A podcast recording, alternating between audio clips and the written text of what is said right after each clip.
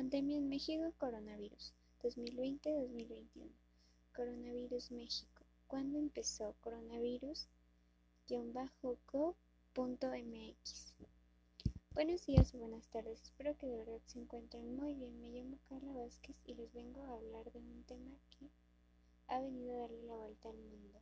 Hablo del COVID en México, ya que cumplimos o vamos a cumplir un año en pandemia con este virus que cada vez se hace más fuerte.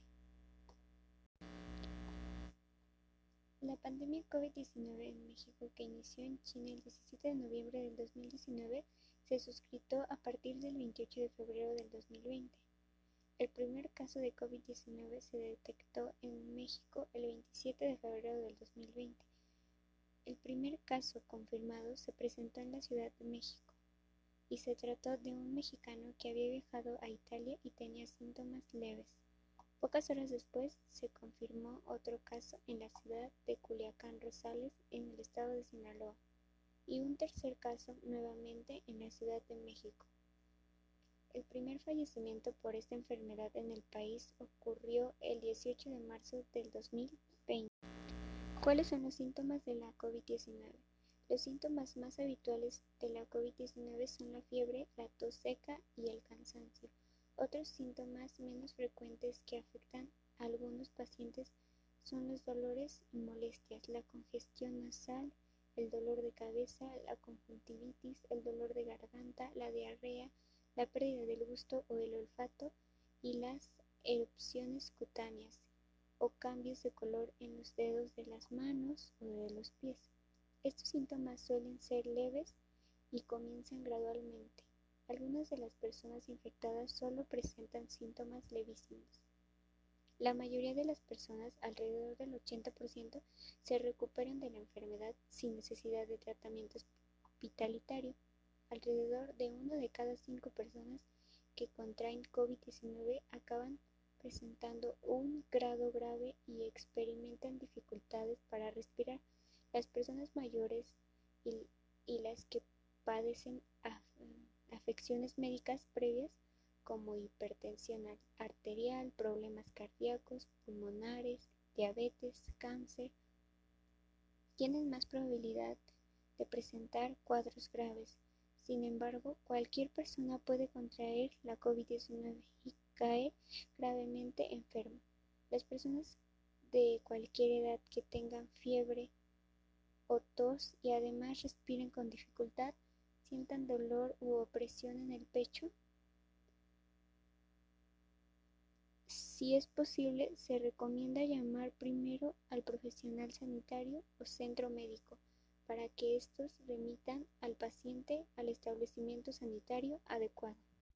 La enfermedad por coronavirus es una enfermedad infecciosa causada por un coronavirus recientemente descubierto. La mayoría de las personas que enferman de COVID-19 experimentan síntomas de leves a moderados y se recuperan sin tratamiento especial. El Gobierno de México, en coordinación de la Secretaría de Salud, implementó una serie de medidas para prevenir y controlar los contagios en el país, entre las cuales se incluían las extensiones del periodo vacacional estudiantil, el confinamiento por la pandemia. El 24 de marzo se decretó la fase 2 que comprende primordialmente la suspensión de ciertas actividades económicas, la restricción de congregaciones masivas y la recomendación de resguardo domiciliario a la población en general. El 30 de marzo se declaró emergencia sanitaria por causa de fuerza mayor, como consecuencia de la evolución de casos confirmados y muertes por la enfermedad en el país, lo cual dio lugar a la ejecución de acciones adicionales para su prevención y control. 9 y 21 de abril dio comienzo la fase 3, mediante la cual se extendieron las actividades de prevención y control. ¿Qué debo hacer si tengo síntomas de COVID-19 y cuándo he de buscar atención médica? Si tienes síntomas leves como tos o fiebre, generalmente no es necesario que busques atención médica. Quedes en casa, aíslate y vigile sus síntomas.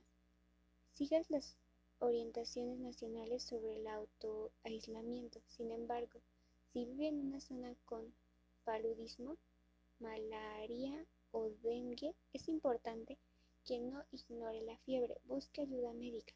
Cuando acude al centro de salud, lleve mascarilla y si es posible mantenga al menos a un metro de distancia de las demás personas y no toque las superficies con las manos. En caso de que el enfermo sea un niño, ayúdelo a seguir este consejo. Busque inmediatamente atención médica si tiene dificultad para respirar o siente dolor o presión en el pecho. Si es posible, llame a su dispensor de atención de la salud con alteración para que pueda dirigirse hacia el centro de salud adecuado. ¿Cómo se propaga? El virus que causa el COVID-19 se transmite principalmente a través de las gotículas generadas cuando una persona infectada tose, estornuda o expira. estas gotículas son demasiado pesadas para permanecer suspendidas en el aire y caen rápidamente sobre el suelo o la superficie. ¿Puede un animal doméstico u otro animal contagiarme la COVID-19? Varios perros y felinos, gatos domésticos y tigres han sido positivos en la prueba de detención de la COVID, después de haber estado en contacto con humanos infectados. Además, parece ser que los hurones con susceptibles a la infección. En condiciones experimentales, tanto los gatos como los hurones pueden transmitir la infección a otros animales de la misma especie. Sin embargo, no existen datos probatorios de que estos animales puedan transmitir la enfermedad a los seres humanos y propaguen la COVID-19. La COVID-19 se propaga principalmente a través de las gotículas que despide una persona infectada al toser, estornudar o hablar. También se ha detectado el virus en bisones criados en granjas que probablemente habían sido infectados por trabajadores. En algunos casos, los bisones infectados por seres humanos han transmitido el virus a otras personas. Son los primeros casos notificados de transmisión del animal al ser humano. Se sigue recomendando que las personas enfermas de COVID-19 y las personas de riesgo límite al contacto con animales de compañía u otros animales, en el manejo y cuidado de los animales siempre se debe tomar medidas básicas de higiene, a saber lavarse las manos después de manipular animales, su comida o sus artículos, así como evitar besarlos, dejar que los laman o compartir comida. ¿Pueden los niños o los adolescentes contraer la COVID-19? Las investigaciones indican que los niños y los adolescentes tienen la misma probabilidad de infectarse que cualquier otro grupo de edad y pueden propagar la enfermedad. Las pruebas hasta la fecha sugieren que los niños y los, que los, niños y los adultos jóvenes tienen menos probabilidad de desarrollar una enfermedad grave, pero con todo se puede dar casos graves en estos momentos de edad. Los niños y los adultos deben seguir las mismas pautas de cuarentena y aislamiento si existe el riesgo de que hayan estado expuestos o si presentan síntomas. Es particularmente importante que los niños eviten el contacto con personas mayores y con otras personas que corran el riesgo de contraer una enfermedad más grave. Es posible contagiarse de COVID-19 por contacto con una persona que no presenta ningún síntoma. La principal forma de propagación del COVID-19 es a través de las gotículas respiratorias expelidas, por alguien que tose o que tiene otros síntomas como fiebre o cansancio. Muchas personas con COVID-19 presentan solo síntomas leves. Esto es particularmente cierto en las primeras etapas de la enfermedad. Es posible contagiarse de alguien que solamente tenga una tos leve y no se sienta enfermo. Según algunas informaciones, las personas sin síntomas pueden transmitir el virus. Aún no se sabe con qué frecuencia ocurre. La OMS está estudiando las investigaciones en curso sobre esta cuestión. ¿Cómo puedo comprar con seguridad en las tiendas de comestibles? Las tiendas de comestibles mantenga al menos un metro de distancia con los demás y no se toquen los ojos, la nariz o la boca. Si es posible, desinfecte las manos y barras de los carritos o cestas antes de comprar.